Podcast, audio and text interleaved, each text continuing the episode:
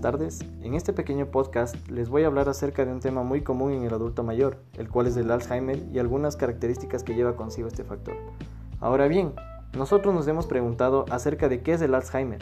La mayoría de personas sabemos más o menos lo que es esta enfermedad, pero este factor es un tipo de demencia común en el adulto mayor, la cual se caracteriza por ser un síndrome que afecta las funciones psíquicas de una persona, tales como la memoria, el pensamiento o el lenguaje, por mencionar solo algunas, lo cual puede manifestarse como una incapacidad bastante grave que impide a quien lo padece hacer incluso la tarea cotidiana más sencilla. Lamentablemente, el Alzheimer es un trastorno degenerativo, por lo que empeora con el tiempo y a día de hoy no tiene cura. Nosotros somos conscientes de que una persona con demencia deja de pensar de forma normal, desarrolla comportamientos erráticos y cualquier acción que requiera el uso de su cognición, es decir, la capacidad para procesar el pensamiento. Esto se verá alterado completamente.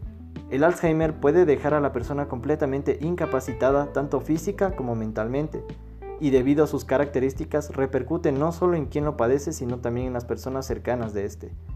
Tenemos que tener muy en cuenta que ser diagnosticado con Alzheimer no representa una sentencia de muerte, pues actualmente se puede tratar la enfermedad para retrasar el daño cognitivo tanto como sea posible.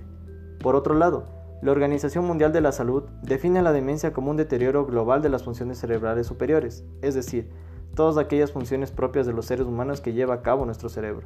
Por esta misma razón es que la enfermedad afecta al control de las reacciones emocionales, la memoria, la comprensión, el cálculo, el pensamiento, entre otros. El Alzheimer también es el tipo más común de demencia en los adultos mayores y se sabe que afecta actualmente a nivel global a unas 50 millones de personas. Al menos un 5,8% de la población de más de 60 años padece algún tipo de demencia. Para el 2023 se prevé que las cifras alcancen los 82 millones de personas en todo el mundo. Otro dato muy curioso y que hay que tomar muy en cuenta es que existen algunos conceptos que suelen usarse erróneamente como es la demencia senil. La demencia es un término que engloba un conjunto de síndromes que poseen las características que ya mencioné anteriormente.